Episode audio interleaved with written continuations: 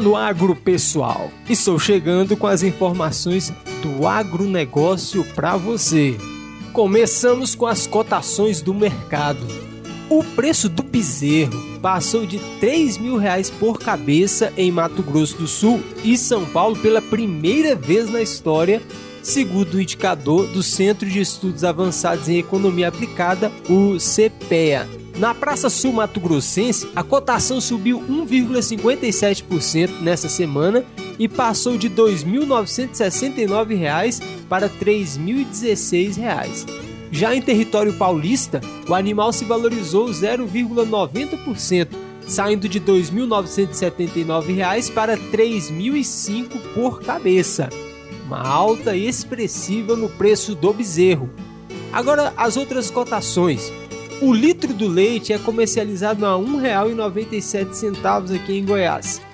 O suíno vivo, o quilo, vale R$ 5,60 em Goiás. Suíno carcaça custa R$ 8,10 o quilo. O trigo a tonelada é vendida a R$ 1.600 na cidade de Cristalina, Goiás.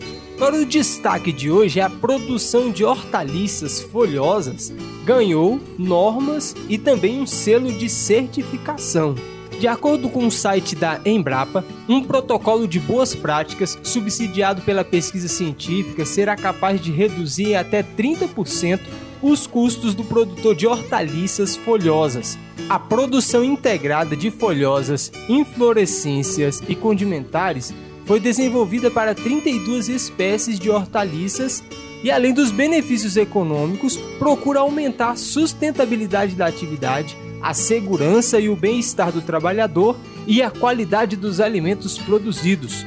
O grupo das folhosas foi recentemente incluído no Sistema de Produção Integrada Agropecuário da Cadeia Agrícola do Ministério da Agricultura, Pecuária e Abastecimento, o MAPA. Trata-se de uma normatização que engloba todas as etapas de produção, estabelecendo práticas e procedimentos a serem seguidos por produtores que queiram aderir ao programa.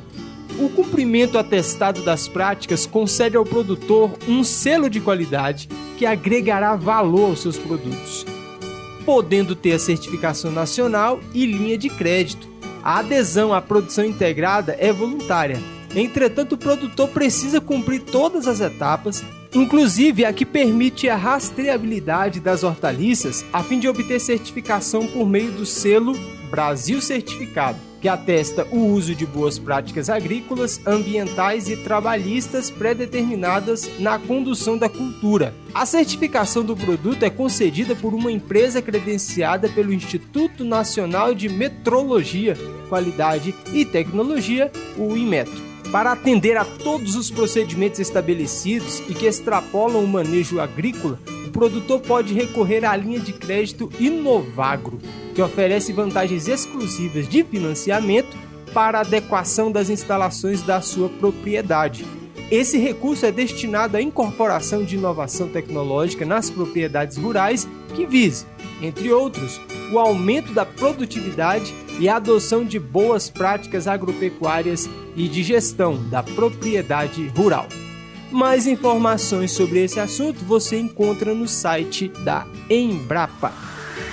Agora vamos com a previsão do tempo.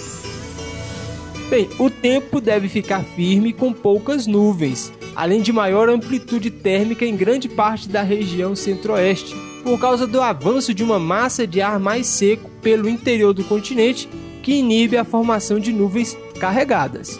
Abril começa com sol e pode ocorrer um aumento de nuvens no final da manhã. Previsão até mesmo de certas pancadas de chuva isoladas à tarde ou à noite no entorno sul de Brasília. A temperatura mínima fica em 19 e a máxima em 30 graus. A umidade relativa do ar entre 39 e 79%.